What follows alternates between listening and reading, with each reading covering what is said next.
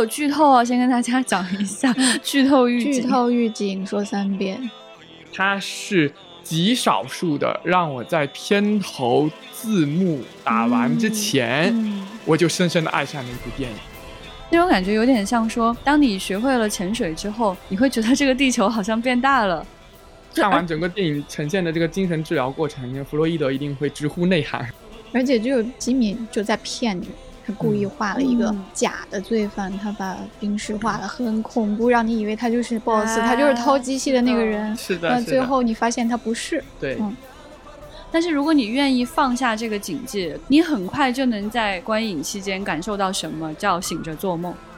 他的作品就是会影响无数的人。嗯。诺兰只是其中一个被他影响过的。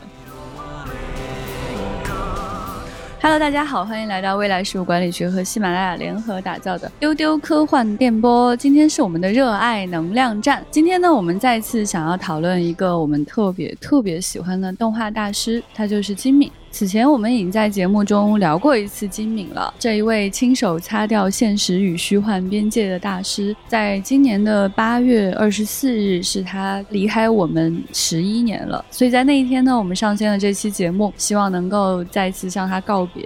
欢迎大家去回听第一百三十期我们怀念金敏的这个专题。嗯，但是呢，我们就觉得说，是不是还是没有能够更好的去展现他每一部作品的魅力？所以呢，我们今天就希望能。够来深入的谈一谈他的其中一部作品《红辣椒》（Paprika），也称作《盗梦侦探》。那我是本期的主持人，未来事务管理局的局长。那今天我们请到一起来聊这个话题的嘉宾就是林平老师。大家好，我是林品，还有我们的船长，嗯，又是我，嗯，今天聊到的这一个节目啊，当然就是金敏导演的作品《Paprika》，它上映于二零零六年，对我来说真的恍如昨日，这样一看好像十几年已经过去了。那这个作品呢，它是改编自藤井康隆的小说《盗梦侦探》，也翻译成《梦侦探》。那实际上它的日文的原文就是《Paprika》，它的标题。嗯，这个小说呢，它过去曾经在杂志上连载，对，在九一年的时候。最早，它是在日本的那个《家人》杂志上连载的，所以是一个女性向的杂志。嗯，对。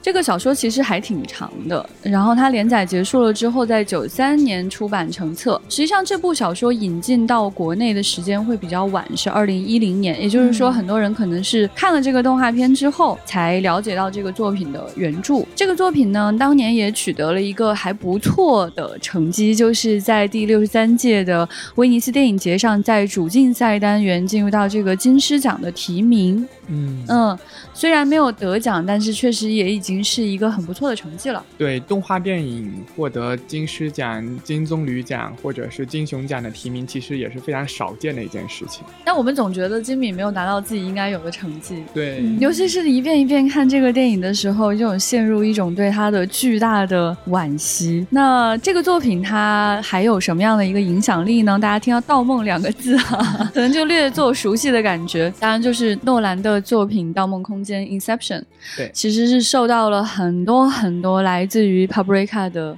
深远的影响。对啊，如果你比较年轻，你先看的是诺兰的这部作品，然后当你找到红辣椒的时候，你会发现哦，原来在这里啊。对对对，因为有好多镜头是非常相似的。是的，是的，对。所以这些我们这些年纪更大一些，先看了《Paprika》的人呢，看到《盗梦空间》的时候，也会觉得有趣的一点是说，用真人的方式呈现出来了。那后来的观众现在去回看这个豆瓣的页面的时候，会觉得不公平的感觉真的很强烈。就是金敏真的。去世很久了，所以在豆瓣的页面上，那种好评很多来自于说哇，这个真的很像《盗梦空间》，说反了，真的好想昏过去啊！就是希望大家能够喜欢这样的一部把梦阐释到极致的好作品。所以先请两位来聊聊，看自己在什么时间看了这样的一个作品呢？当时看是什么样一种感受？会有剧透啊！先跟大家讲一下剧透预警。剧透预警说三遍。应该是我大学本科时候，因为零六年既是这个《红辣椒》上映的年份，也是我走入大学校园的年份。金敏的几部作品都是我在大学里看的，但是后来又重看了好多遍，特别是这一部，因为这部实在太好看了，真的就是字面意义上的好看。对。之后还有在北京国际电影节上还看过一次，其实那一次在电影院看是印象最深的。我。记得是在中间影院看的，特别不一样的就是二零一五年的北京国际电影节上放映的《红辣椒是胶片放映，所以我当时印象非常深，在这个放映厅里有一个胶片放映机。然后胶片放映机还会发出那种能让你感到呃非常怀旧也非常迷影的那种声音，因为《红辣椒》这部电影有一个特点，就是其中有一个很重要的角色，他其实是有着被压抑着的深深的迷影情节。嗯，对。所以整个电影其实贯穿了很多对于电影史上的经典的电影和著名的类型的那种致敬模仿。嗯啊，与此同时，金敏他本人也是一个。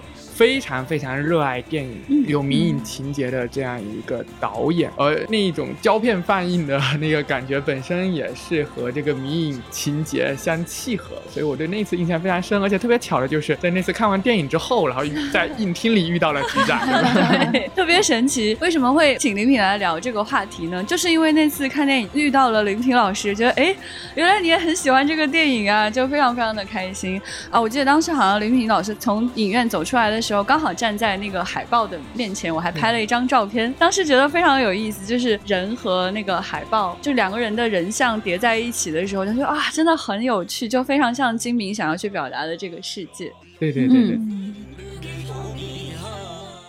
船长来跟我们先讲讲，说这个电影大概讲了一个什么样的故事呢？其实这个故事挺复杂的，我觉得多年之后又看，觉得还挺简单的。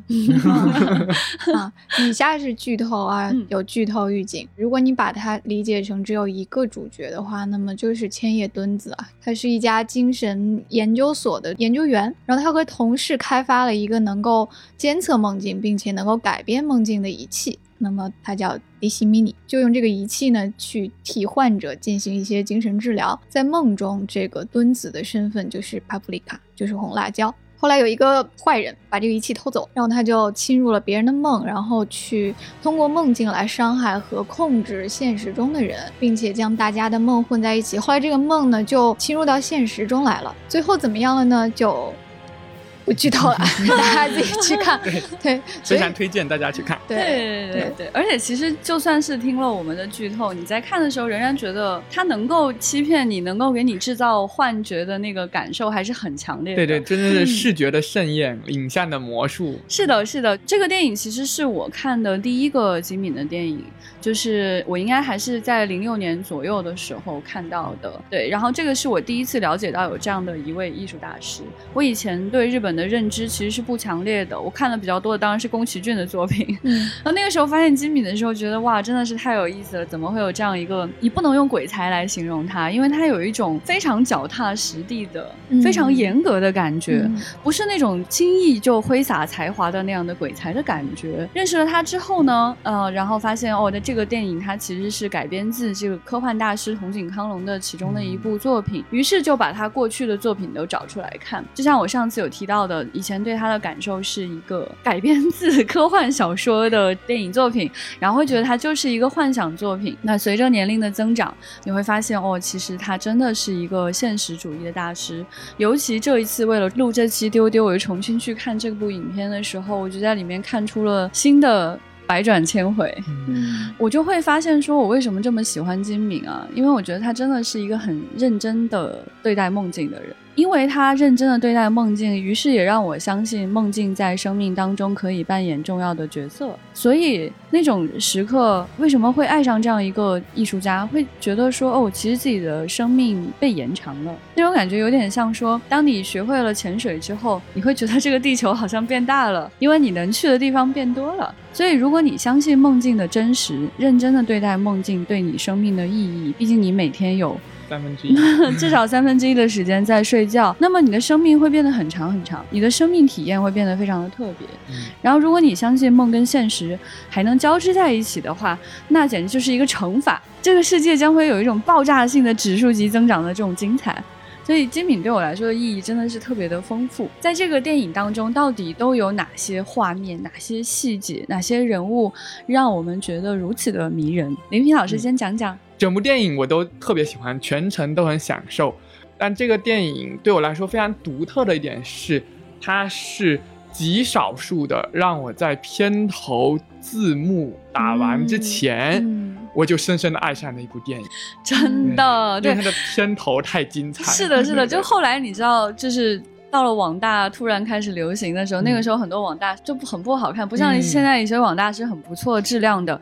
然后那时候网大为了吸引观众，往往需要在前两三分钟来吸引大家。但是你看看金敏是怎么做的，怎么在片头把你紧紧抓住？嗯，对，金敏真的是一个天才。就是我在看他片头的时候，深深的感叹，而且真的是我所有电影里我可能最喜欢的片头之一了，真的是，因为他片头用了好多次啊，我们在第一百三十期讲过的那种匹配剪辑、匹配转场，完成了其中另外一个男主人公他的多层梦境的切换，从不同层次的梦境向现实的这样一种转换，他的呃每一次的转场都。非常成功的使用了我们讲过的，让那种时空切换变得一气呵成的动作匹配剪辑、图像匹配剪辑，呃，可以做一个对比啊，就是就没有任何拉踩的意思。就是我因为讲到《盗梦侦探》，我们就会讲到《盗梦空间》。嗯，就在《盗梦空间》里，片头的前十五分钟也有过四次的在不同层次的梦境时空和现实时空之间的切换，但是这四次切换只用了一次匹配剪辑。嗯，在金敏的作品里，他在不到五分钟的时间里完成了五次不同时空的切换，而且全部使用了让人叫绝的、给人带来极强的视觉快感的那种匹配剪辑。最让我感到惊艳的地方是，就是当你以为你从那个男警官的梦境里醒来之后，你跟随着红辣椒走出了那个酒店的房间，来到了外面，来到了街上之后。发生的那些事情。啊，那个真的是太美了，而且同时还伴随着就是主创人员的名字投影在画面之上，然后红辣椒是一次又一次的在一个被我们称之为画框的电脑屏幕或者电影荧幕当中。去穿梭画框中的画框，比如说卡车上的广告，嗯，呃，比如说大楼上的灯牌，对对对，比如说镜子，还有一个让我觉得。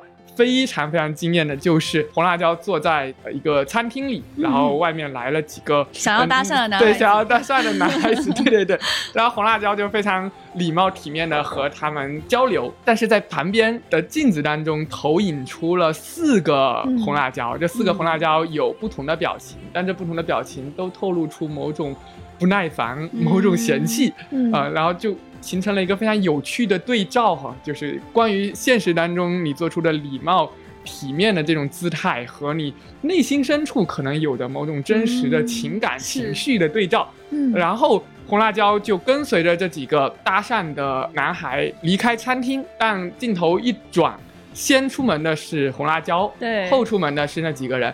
红辣椒一出门之后。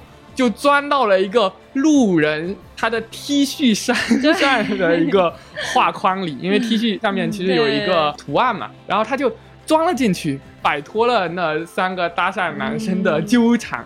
哦，就那一幕真的是让我觉得非常非常有意思。当时就会在那几秒当中啊，你就会瞬间爱上这个女主，你会觉得她是一个自由的、轻盈的灵魂，她可以去任何地方，然后做出自己想做出的选择，而且你会很快就意识到导演就是这样一个自由的人。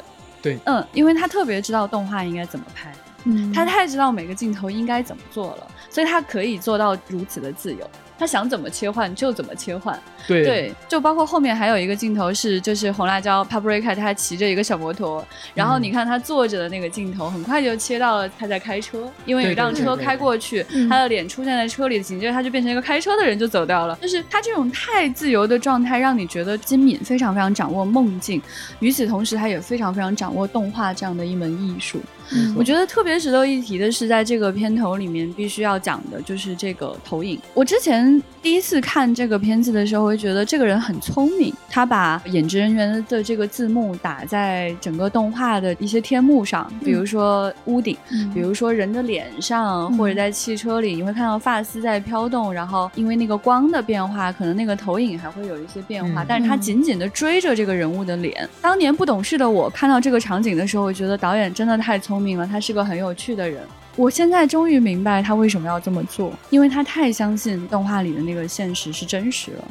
只有你相信那个画面是真的，是现实，你才会用投影的方式去做。他用一种就现实当中拍真人才会用的一些方法，用在动画当中，是因为他太相信他所处理出来的这个动画就是真的世界。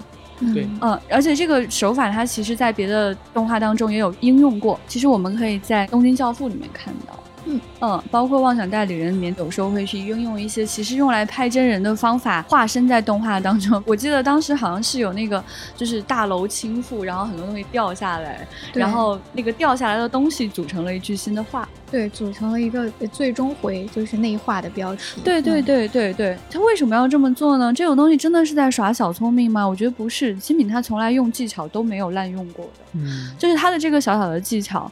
其实就是想要告诉你，他对待这件事情到底有多认真，他相信这种真实性。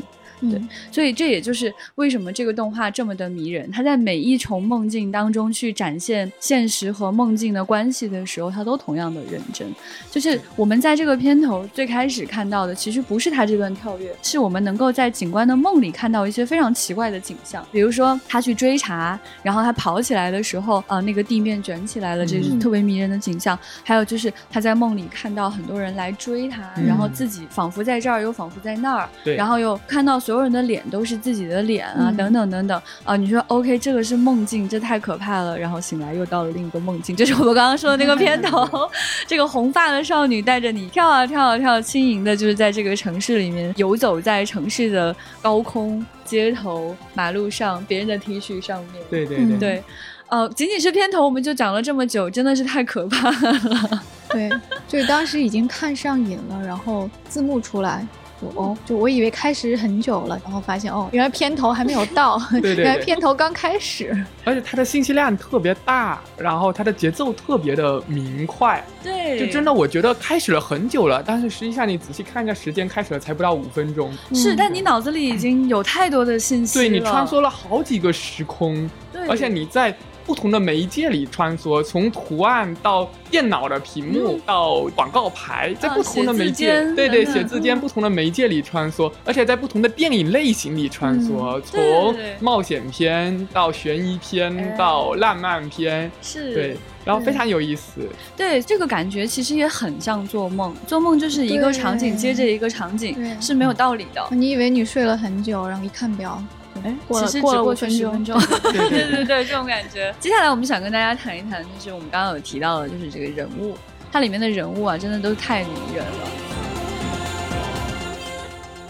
首先要说这个红发的 Paprika，嗯，单单看片头啊，没有人可以不爱他，对，没有人可以忘记这样一个穿着短 T 恤，然后穿着牛仔裤，然后在街头跳跃的美丽的少女，非常随性。我觉得他给我的少女感。会弱一些，我就觉得她是一个很成熟、既大胆又狂野，但是又很可爱的一个成熟的女性。嗯嗯，跟就是其他日漫里的那种勇敢美少女啊什么的都不太一样。她出现在九十年代那个环境，就当时日漫里面还是有很大一批这样很特别的成熟的女性形象的。尤其是你想一想，猫眼三姐妹啊，然后素子这这种形象都是当时出现。的，对对，就昙花一现，然后就没有了，然后呢，我就更喜欢她了，对，而且他是那么一个只出现在梦里的，他是一个不受任何现实或者是虚幻所控制和束缚的无限自由的这么的一个人，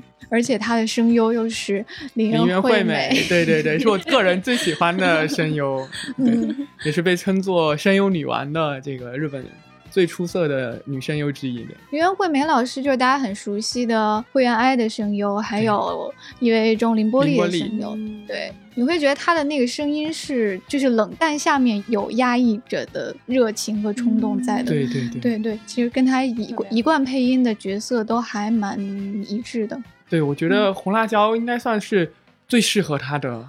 角色的，嗯，而且这又是一个分裂的人格，没错，就是你可以把红辣椒看作是这个墩子的另一重人格，你也可以把墩子看作是红辣椒的另一重人格，对对，因为里面有个很经典的台词，就是墩子其实想控制红辣椒，然后说你不是我的分身吗？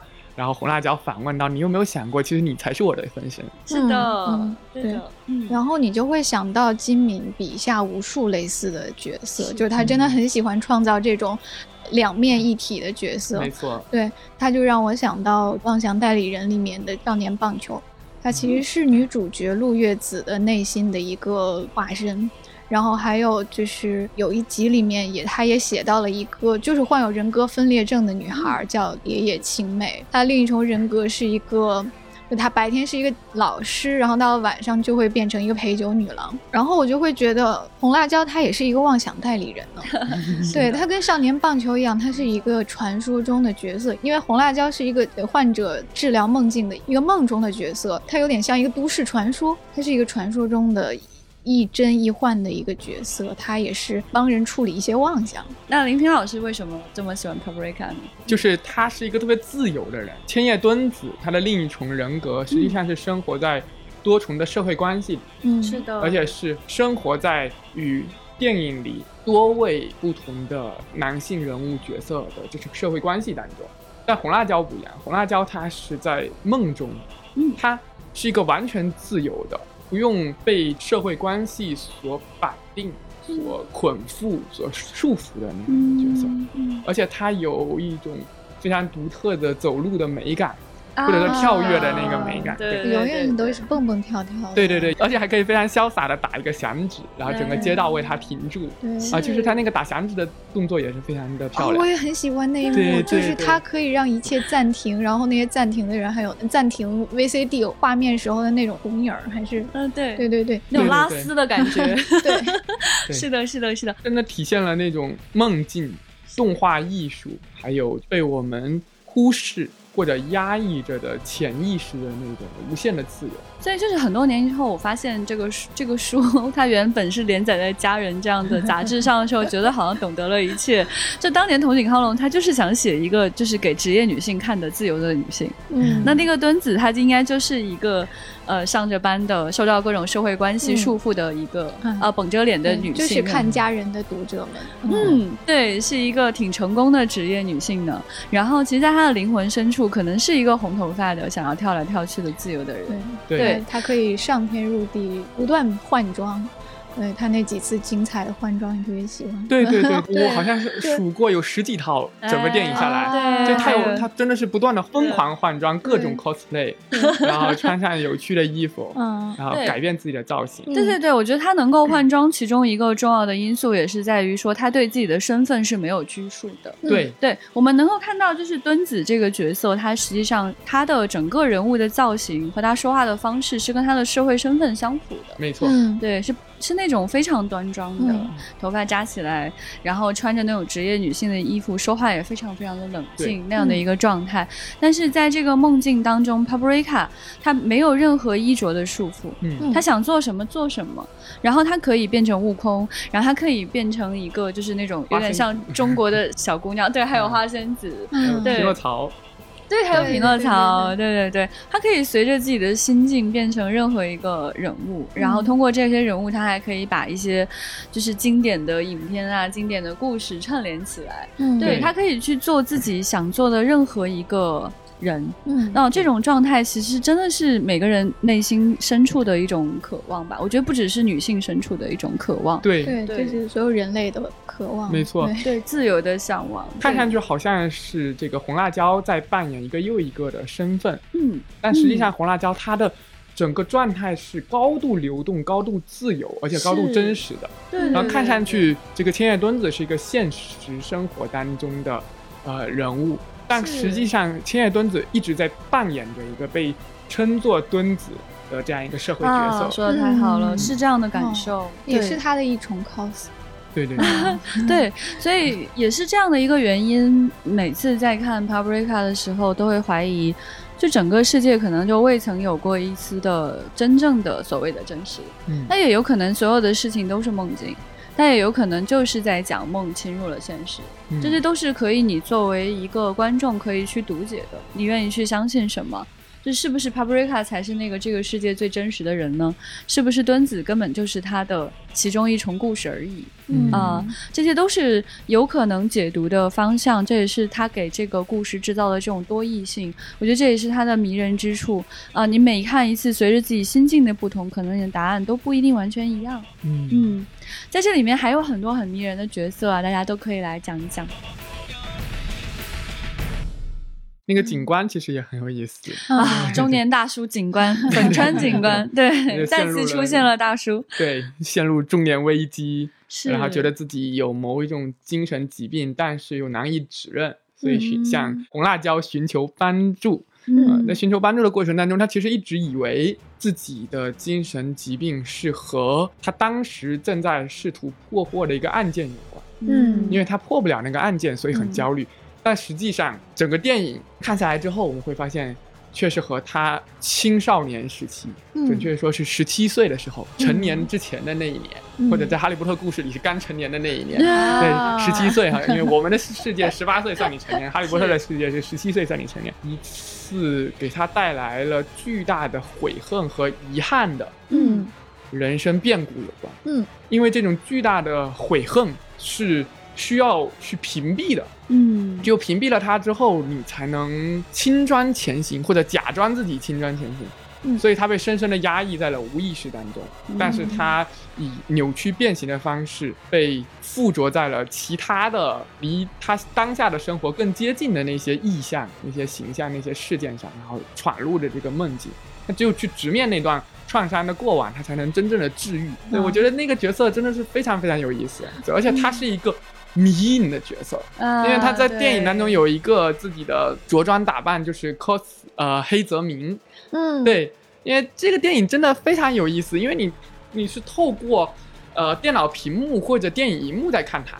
但你在电影里一次又一次的看到了电脑屏幕、电视屏幕和电影荧幕，是。它一次又一次去指涉了你正在通过它来观看这一部被称作动画电影的艺术品的那个媒介，嗯，让你在媒介中看到媒介，你在屏幕中看到屏幕，你在荧幕中看到荧幕，然后你看着看着，突然它镜头一拉，原来你看的这个画面变成了电影中角色正在看的电影荧幕当中的电影画面，然后你就看到了。一个非常原电影的段落，就是打扮成了黑泽明老师的，也其实也是这个金敏非常喜爱的这样一个日本电影大师。嗯，打扮成黑泽明或者 cos 成黑泽明的这个警官，在给红辣椒讲着呃月轴和泛交这两个电影术语的意思，就非常有趣。他是一个携带着这个迷影情节的这样一个人物角色，虽然他一直拒绝承认自己热爱电影。对，我觉得通过这样的一个人物和刚刚林平老师讲的，他在你在媒介当中不断看到新的媒介的这样的一种方式，你能够深深深深的感觉到金敏对电影的爱，嗯，对，那种爱非常非常的强烈，以至于它可以穿透无数层的梦境，进入你最深最深的潜意识。没错，没错，嗯，就看完整个电影。里呈现的这个精神治疗过程，那个弗洛伊德一定会直呼内涵。对，而且在电影的这个最后，他甚至还指入了自己过去拍过的电影，放在那个大的海报上。没错没错，他有好多彩蛋，关于电影的彩蛋，关于电影史的彩蛋，还有关于金敏自己的这个作品序列的这个彩蛋。对对对。所以就其实非常遗憾，就是金敏后来没有再。更多的电影啊，对，但是但是回过头来看《红辣椒》的时候，又觉得它作为金敏的最后一部动画电影长片，就他担得上。对的，对对对，他因为他最后有一个对于他自己之前的作品的那样一个致敬，嗯，对，他的最后一场戏里。是的，是的，而且因为后来看了金敏的其他的作品，然后又回过头来去看《Paprika》的时候，你会觉得金敏在这个时候他的记忆真的更纯熟。没错，虽然是一个改编作品，但是你偷偷里偷偷里完完全全觉得这是金敏的作品。对，嗯，完全是他个人的一种精神表现出来的这种影像。而且你能够觉得说他更淋漓尽致的表达了自己。没错。我们能够看到，在过去的作品当中，能够看到这个作品当中的很多影子。没错，没错。你回去看，你看这个跳跃的未麻，然后就是 Paprika 的那种轻盈的跳跃，然后你看这种中年失意，感觉非常非常 lost，不知道要去哪里的警官大叔。对 他其实也可以在之前的作品里看到，呃，这个警官的影子。对，而且很多脸都很类似，然后你也会意识到说，金敏真的很想向电影致敬。他很希望能够通过动画这样的一种独特的影像方式，可以做更多的事情。嗯，而且他过去也一直在讲，就是精神的分裂，比如说像这个魏麻，到底到底是不是一个精分出来的角色，到底怎样？你你会去怀疑他，包括他投射这种对对梦境的这种热爱，他喜欢梦境这样的一种东西，他最后都非常纯熟的。非常高超的技艺融合在了这个 Paprika 当中。没错，没错，它不是一个自我重复，嗯，它是一个向前推进的自我更新，螺旋上升。对对对，但是我又感觉这部电影是前三部电影的一个集大成，嗯，包括这个景观，我其实也可以在魏麻的布屋的那个经纪人身上看到，呃，他的一个呃萌芽或者影子，因为那个经纪人也是对于自己青少年时期的人生梦想未能实现。感到非常的遗憾。嗯，对他想成为爱豆撸，嗯，他自己想成为一个成功的爱豆撸，但是没能实现。后来就把这样一个欲望投射在了魏麻的身上，嗯产生出了他的这个精神症状。而这个景光是他年轻的时候有过关于电影的梦想，有过关于电影的梦想。更准确的说，应该是他年轻时候的好朋友有过关于他电影的梦想。嗯，但他觉得自己似乎背叛了这个梦想。嗯，但整个电影完成之后，你会觉得。红辣椒这部电影会比魏麻的布屋那一部电影更怎么说更有精神上的治愈和完成度？哎，对，是这样的感受，对，是的。而且《妄想代理人》里也有这么一个年轻的时候有遗憾梦想的一个景观，但是你会觉得，呃，红辣椒里面的这个粉川警官，他对，就像林老师说的那样，他。他的处理，他对自我的完成度是最高的。对对对，嗯，他真的是有一个人物的成长，嗯，而且他不是一个呃幼稚的或者说是空洞的这样一个告诉你你应该怎么去面对人生，而是在对整个故事当中给你某种启发，给你非常深沉的去重新看待自己人生的这样一种精神力量。对，我觉得我零六年看这个片子的时候，当时就觉得我看懂了这个警官的想法。嗯，那我这次再去看的时候，你觉得可能过了十几年时间，太可怕，十几年了，再去看他的时候，你会体会到了一些新的心情。对，觉得他可能我在想，我我的年纪还没有到金敏的年纪。还没有到他对这个世界的体会，也许我再一次十几年之后再去看这个影片的时候，也许会感受到更多的内容，更能理解当时人物的这个心境。嗯，他这里面其实还有一个非常有意思的角色，里面有一个宅男池田，对。他也是一个天才科学家，然后跟敦子是一位同事。嗯。嗯，他一开始出现的那个场景就是他卡在了电梯里啊，因为是一个胖胖的宅，所以他在电梯里出不来了这样的一个场景。然后这个角色在里面真的扮演了非常重要的这个推动力。之前是一个实现了那个御宅梦想的人生赢家，对吧？对，对他是一个 天才，对，但是他有着呃天才的智慧和天才的不成熟，嗯，呃，这个不成熟引发了某一些就是很严重的后果，嗯，但是他自己在敦子的。鞭策之下，主动的去直面了自己造成的这个后果，尝试去挽回，并且成功的挽回了。然后最后还和这个墩子从同事变成了那个恋人，夫妻。对，夫妻。在书里他俩 还一起拿了诺奖。对对对对对，就是在事业上，在爱情上都非常的成功。嗯，可以说是一个技术宅的那个终极梦想，终极梦想的实现。而且最重要的是，其实他。是一个很立体的人物，嗯，他有他的问题，他有他的这个毛病，但是在这一个半小时的时间里，这个问题和毛病得到了解决。嗯，是，虽然是在原著当中就有的人物，但是始终能感觉到，就是金敏对宅真的非常的友好，它不是一种 用于服务于娱乐性的一个存在。你能感觉到金敏对这个人物是真的非常的关爱。他确实很认同这个人物的存在，并且他真的认同这样爱情的存在。对，而且他有一个很精彩的意象，就是他被困在电梯里。嗯，这其实也是我觉得是我们做梦时候常梦见的，就是你被困在了一个狭窄的。密闭的空间里，对，那他一次被困在电梯里，另外一次是巨大化之后被困在了这个大楼当中，中间卡住了。两次被困其实也是象征着御宅经常的一个受困的这样一个生存状态，都是被墩子姐姐拉出来的。对，但是有一个墩子姐姐去把他拉出来，哎，他能最终走出这样一个自我封闭的困境。是的，对。而且他摔倒了之后，就是墩子其实靠在他身边，是把头靠在他身上的。对。那一刻，你觉得真的好温柔。金敏是个太温柔的人了，他非常认同这一点，他不是随随便便做给你看而已。嗯，对。而且他也把这个角色的毛病问题通过视觉影像和这个墩子他的台词话语表达了出来。嗯。但是这些被包容了。嗯。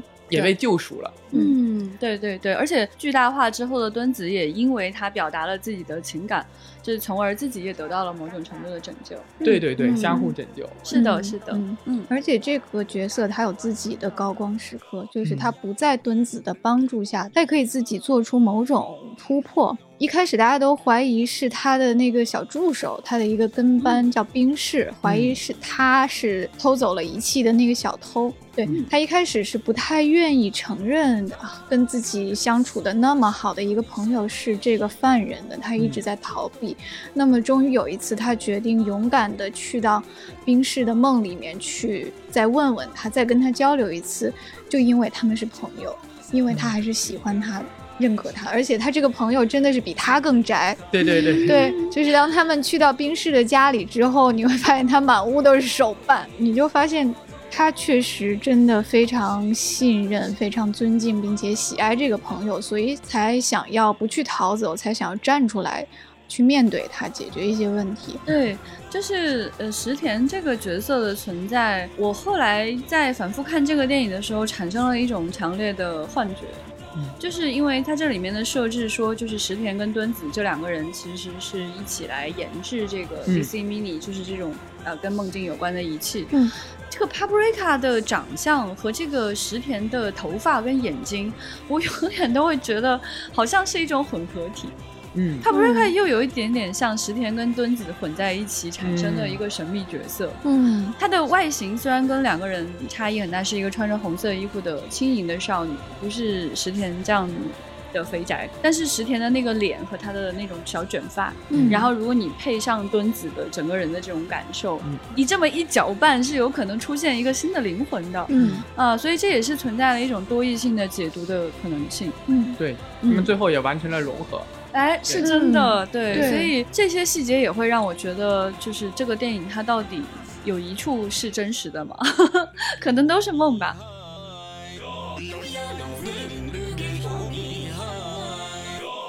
刚刚船长长提到的这个冰室，我觉得特别有意思的是，它简直是我的恐怖来源，好可怕！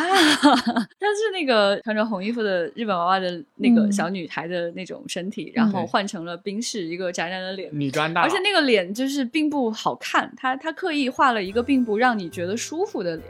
那个还在扭曲、还在流动的一张脸，而且他们来到冰室的房间里的时候，敦子恍惚看到了一个好像跑过去的小女孩，也是穿着红色衣服、那种短头发，然后但是冰室的脸突然又消失了。这个时候，敦子不知道是怎么回事，陷入了梦境还是怎样，他从衣柜当中下潜，走过一个长廊。对，然后走到了一个废弃的游乐园。嗯，他在废弃的游乐园的斑驳的楼梯上看到了一个这样的人偶，又再次见到了这个小姑娘。对，然后这个人偶是这样举着其中一只手的。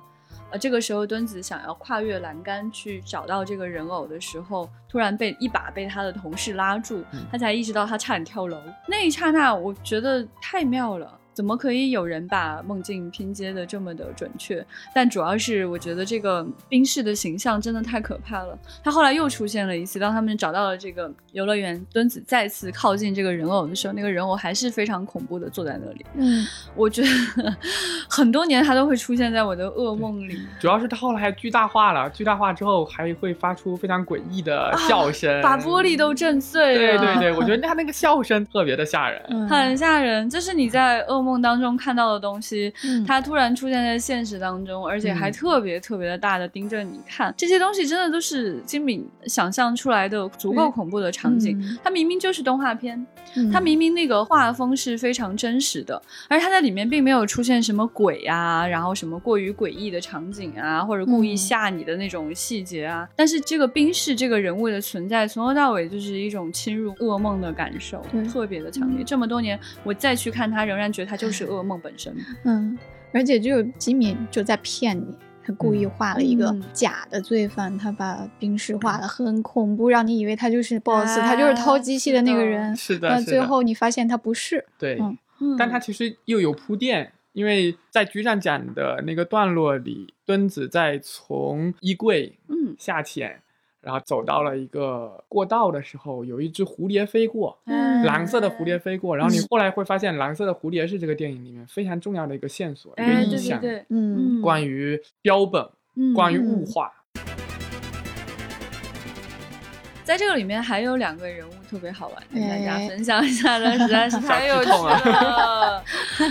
对他就是那个 Radio Club 里面的两位酒保，对。这两位酒保实在是太有意思了。对，必须要告诉大家的是，后来得知真相的我，感觉出了一身的冷汗。就是这一一高一矮、一胖一瘦两位酒保，他的配音，实际上的配音就是导演本人跟藤井康隆作者本人。没错，对，实在是次元壁在这里被穿透了，真的好过分啊！对对对，高的是金敏，然后矮的是通井康隆，是的，他们的配音，对。其实一个是酒吧的主人，一个是服务生，嗯，就高的那个叫镇内，他是金敏配的那个人，就是酒吧的主人，是老板。然后九科就是那个矮胖的通井康隆配的，他其实就是服务生。怎么说呢？就是两个 NPC 式的人物，我会觉得 他们两个从来都不是主角，但是他们会出现在关键节点。起到一些穿针引线的作用。是。然后呢，在小说的最后一章，包括在电影的最后一章，所有的梦境啊什么的 BOSS 都消灭了，然后所有人大梦初醒，但是又有点怀疑，说我们真的醒了吗？然后这两个人就出来了。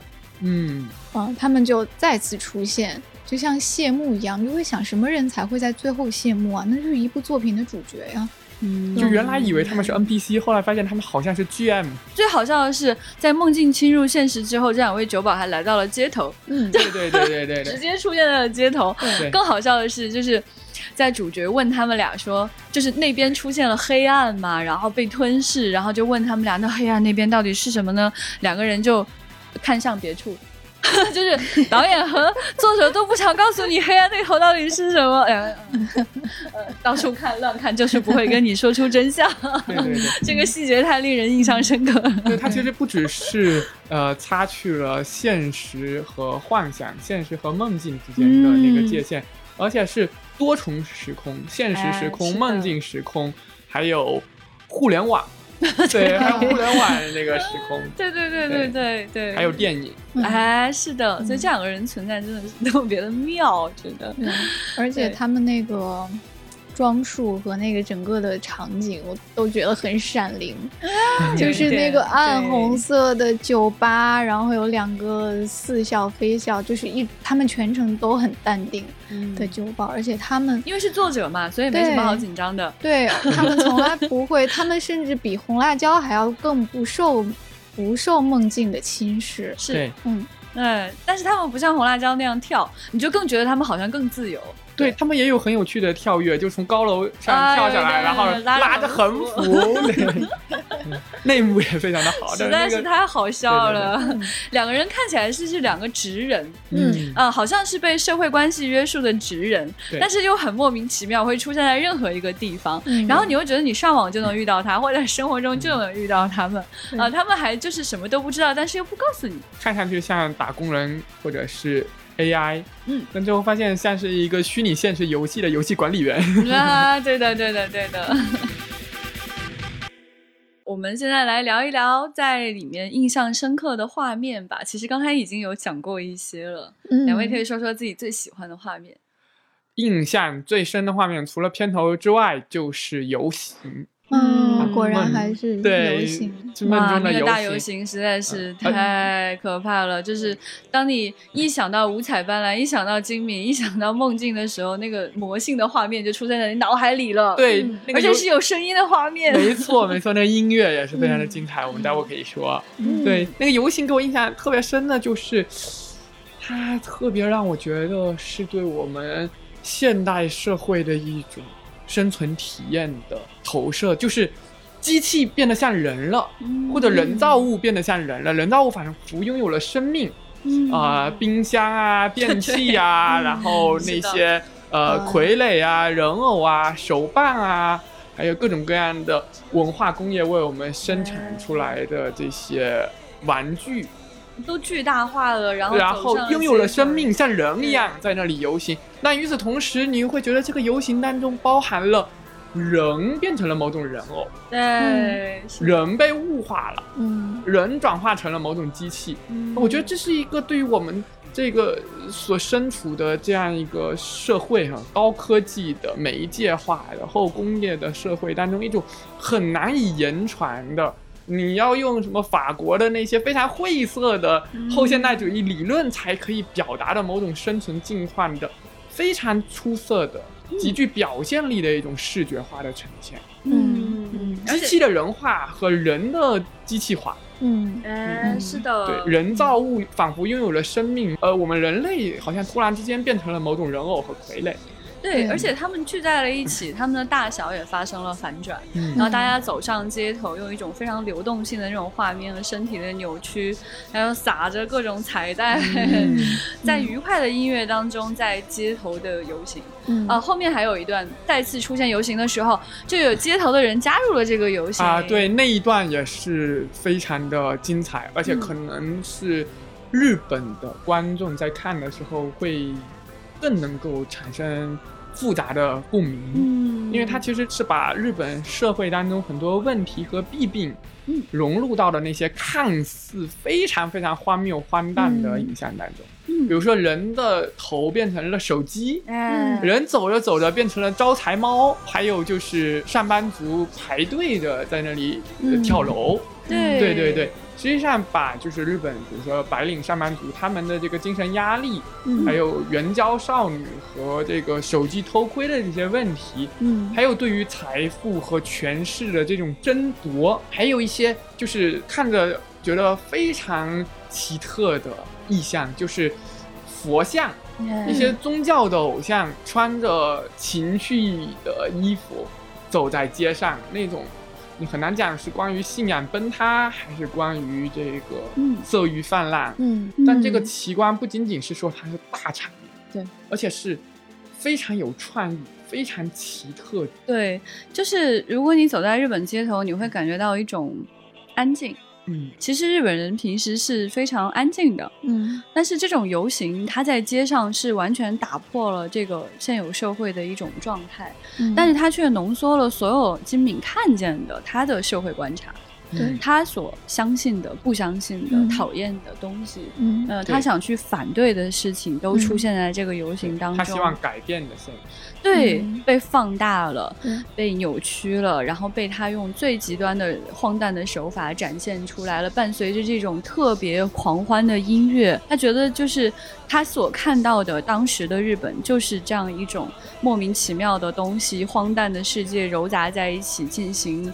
大规模狂欢的这样的一种场景，嗯，他很希望说，哦，大家要醒醒吗？他既是一个造梦的大师，去表现幻想世界的极具自由度的这样一个动画大师，同时又是一个现实主义者。对对对对对，这个游行我觉得最好的表达了这两点。对。对对，其实呢，我们后来知道哈，就是在这个原著当中并没有写到这个游戏，对，所以可以，它就是金敏的作品，对，它的原创，这就是他完全原创的一个最核心又是最经典的情节，是他完全原创的，嗯。嗯，而且它是一个贯穿全篇的一个噩梦，对，它不是一个美梦，是的，而且是不断的侵入现实，最早出现在沙漠，然后出现在森林，接着就是自然世界跟。所谓的人类城市空间的这个边界，也就是一座桥梁。嗯，最后就是城市当中，嗯，闹市区、繁华的街道。它不断的侵入现实，不断的逼近观众，不断的提醒你去关注它，去注意它。嗯，我觉得也是他对于原著的一个一个遗憾的补完吧，因为原著中那个对梦境的描写是特别的崩坏、疯狂和血腥的，就是真的是神魔乱舞、大开杀戒。他其实非常喜欢这个描写。因为他觉得说通井康隆写的就是梦的本质，梦就是不都是美好的，而且也是可怕的和残忍的。如果这些可怕的梦变为现实的话，那世界就会变成地狱。但是呢，可能他并没有去把原著中这些拍出来，而是换了一种，换成了这种游行的方式。对，就因为他说我不打算将这个噩梦描绘的阴森恐怖，而是。我会想用说采取一种光鲜亮丽、过了头反而让人感到恶心的方式来表现这个噩梦，而且更重要的是，它真的是一个杰出的视听艺术，在这个段落当中真的是非常动人的展现出来了。所以这个段落除了它的这样一个视觉呈现之外，还有非常重要的就是那个平泽静老师的音乐。我觉得可以说称之为经典的画面的，其实更重要的就是这个音乐的存在。假如没有这段音乐，不得不说啊，确实会失色太多。对，嗯，哎，平泽静老师真的 令人叹服。就不说这段游行吧，就是整个红辣椒没有平泽静的音乐，我觉得他就他的音乐至少占成功的一半吧。嗯，是对，可以这么说。我觉得他可以用鬼才来形容吧。是的，对对，然后。他就是金敏一定要合作的那个音乐人，然后他们的合作也是一种就是超越商业伙伴的一种灵魂上的交融。唉，觉得就真的是这样的。对，而且红辣椒就是他们最后一次合作了，应该是啊，那是因为金敏的 健康问题。对，如果金敏能像平泽静老师一样长寿的话 对。对，红辣椒是他们的第三次合作，前两次是《千年女优》和《妄想代理人》，然后也就是在最后这次合作中，我觉得他们的这种交融达到了一种巅峰，对艺术上的巅峰，然后就很遗憾的就没有下文了。嗯，然后你去看平泽进的话，他平时的音乐风格就是这样的，就他不是因为金敏才变成这样。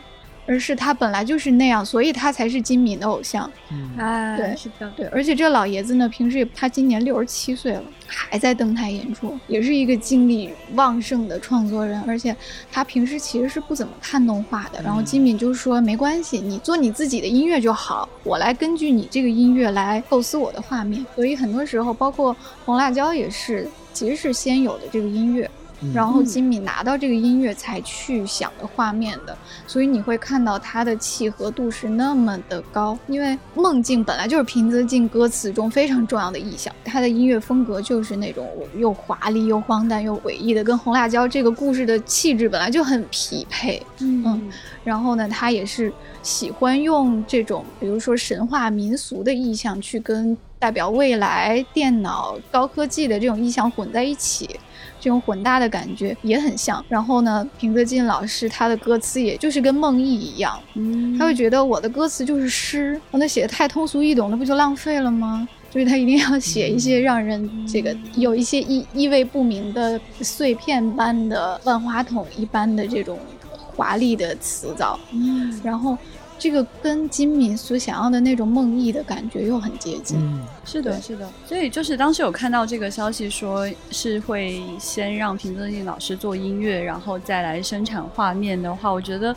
好符合金敏的态度，嗯，他可能就是听着这个音乐才知道要把故事推向哪里，把画面推向一个新的高潮的。嗯，你能想象着这个动画大师金敏他在听着这个音乐，享受着这个创造的过程，对，是多么的愉快。嗯，所以他是在筒井康隆的文字和平泽静的音乐的嗯。多重的启发之下，创造了自己的新作品，对，创造了独特的视觉艺术。是的，是的，是的。因为呃，先看了电影，后看了小说，所以可能电影对我来说是一个更重要的存在。嗯，我会很难认为它是一个改编作品。对，嗯，我不得不认为这就是金敏自己的创造，是金敏的作品。这个也给后来说大家去谈论改编的时候产生了新的感受，就是什么是真正的改编呢？更重要的是你能不能做出一个好的作品？你的原作应该就是你的灵感来源。没错，你自己是不是一个有才华的人？能不能带领一个有才华的团队做出新的好的作品，才是一个真正的王道。而且他有对于自己正在运用的媒介非常深刻的自觉和热爱。是的，他知道动画和电影这两种彼此相关的艺术，他们的优势在哪里？嗯，他们。的可能性在哪里？对，他们被认为不可能，但是有待去探索的那个潜力空间在哪？是的，是的，是的，没错。就是我，我无数次在想，如果这样的一个动画的游行的场景配上这样的音乐是真人来做，那该有多难？真的非常难，真的太难了。其实后来你看平泽进的现场演出，你会觉得虽然是这个歌先出的，但是你会觉得他好像在还原金米红辣椒里面的那个游戏啊，是的，因为他那个演完美嵌合在了一起，太有仪式感了。然后他会让吉他手。也戴着那个电脑的头套去演奏，就是他管那种表演方式交交互式的，他会用一些比如说激光的装置去做一些合成器的效果。那么为了触发这些合成器，他要做一些复杂的手势。他又是那样一个故意把自己头发染白了的一个老爷子，但是非常精神抖擞的站在舞台的中央在唱歌。哎呦，他们真的是互为彼此，他就是金敏笔下走出来的人物吧。我特别想跟大家分享一些他当时的这个梦呓啊，真的太可怕了。就是大家记得说，这个老头子就是这个社长大人，他突然开始。发表一段言论，用这种非常严肃的表情，然后大家都在开会，前面是理事长，旁边是墩子，然后这个社长想要说出一段话来回应大家正在探讨 Paprika 或者这个 DC Mini 被盗事件的这个事情的时候，你本来以为他要说一段很正经的话，结果他说出来的话是这样的：纪律要求我们继续寻找微型 DC，而不是红辣椒的比基尼，这才是真正的幸福。连五名宫女都随着青蛙的笛声和鼓声起舞，资源回收纸张的旋风真壮观，像电脑动。画一样，我不支持七彩电影、百汇冰淇淋和势力的中产阶级。大洋洲的人都知道，现在是回归蓝天的时候。彩带会在庙门口飞舞，信箱和冰箱会领导任何在乎时效的人，都不能阻挡荣耀列车。他们要真正了解三角领袖的肝脏。三年级学生决定的这个节庆，我要用望远镜向前进，一起来吧！我是最终级的总督，现在马上。然后他就从那个窗户 跳出去了。那个那个时候我才知道什么哦。不是我没有听懂，他就是故意的。真的说出去好几句之后，你才觉得原来这里他已经很早的就想向你表现。梦境是如何侵入现实的？对对对，它既像梦呓，又像诗歌，好像又说了很有道理的话。对对对，它里面还有很多的梦呓啊，真的是太多太多了。对，另一个也很喜欢。对对对，你是不是要说那个现在表演开始了？船长可以给大家念一下，我真的很想让大家在这个里面感受，因为我们在看动画的时候听到的其实是日语嘛。嗯，用中文念一下，看看是什么感觉。哎，如果能拉小静来用日语念就更好了。对对，这段梦呓也特别精彩，是他那个噩梦侵入现实的时候，你会发现现实中的这个电台主持人啊，然后在说完这些话之后就疯掉了，啊，也加入了那个大游行，真的也很精彩啊！现在表演开始了。然后画面就切到了一个天气播报员，他说：“今天的天气容易做梦，晴转晴，昨日之梦，今日之梦，欢闹俗世，忧愁扫光，梦想成真，栽木成金。最后就是这个神佛皆变，欢闹俗世，忧愁扫光。嗯，你就觉得哎，好诗，好诗。对，然后同时还伴随着，就其实很有讽刺性。”看上去很荒诞，但你又能从中体会到很强的现实针对性和现实关怀的那个画面。就是人在街上走着走着，然后梦想成真，栽木成金，他们变成了招财猫，金光闪闪的招财猫。还有那个神佛，他们就穿着女仆装。对，穿着 J.K. 走在了那个街上。嗯，对，就是这种呃亦真亦假，然后好像有些道理又没有道理的感觉。只要你愿意放下自己的警戒，因为你你其实，在梦里啊，是有的时候也是会警戒的。但是如果你愿意放下这个警戒，跟着导演的画面，跟着平泽静的音乐，然后跟着这些梦呓的词语。往进走的话，你很快就能在观影期间感受到什么叫醒着做梦。嗯，对，这你你绝对会进入到一种梦境状态，因为其实人的大脑就是一种半梦半醒的状态。人的大脑每天都是这样，在你睡觉的时候，你有一部分大脑其实是活跃的，他在思考的事情，这就是你做梦的原因。那么在你醒着的时候，如果你非常的疲惫，其实你的大脑有一部分总会陷入休息。嗯。那我们就是在这样的状态下活着的，所以这个它其实我觉得也是整个影片的一个理论的基础，嗯，也是我们会相信这个影片所发生的事情有可能是真实的一个终极的原因。嗯。而且最有趣的是，就是呃，说梦话跟诗歌的原理是非常非常接近的。呃，因为诗歌其实它里面最需要的一件事情也是跳跃，对，嗯。呃，意象与意象的跳跃，词语的跳跃，节奏的跳跃，这样的一些东西。那它跟梦呓基本上就是同一原理，嗯只是可能对于梦呓来说，它想要表达的这种预言性、这种混沌性可能会更强一些。嗯对非常推荐大家在这个影片当中反复去体味这种仿佛在说什么，又仿佛不知道在说什么的梦呓，实在是妙不可言。还有一段很喜欢的台词，就是那个理事长的一段独白，我觉得那就是金敏想说的话，借这个角色的嘴说出来了。嗯因为这个理事长他觉得这个做梦是这个人类最后的一片心灵净土，然后他不想让梦境被机器所控制，所以他当时说了一句话：是这个梦正在发抖，被科学剥夺了安居之所，在无人性的现实世界，唯一残存的人性的隐居之所就是梦啊。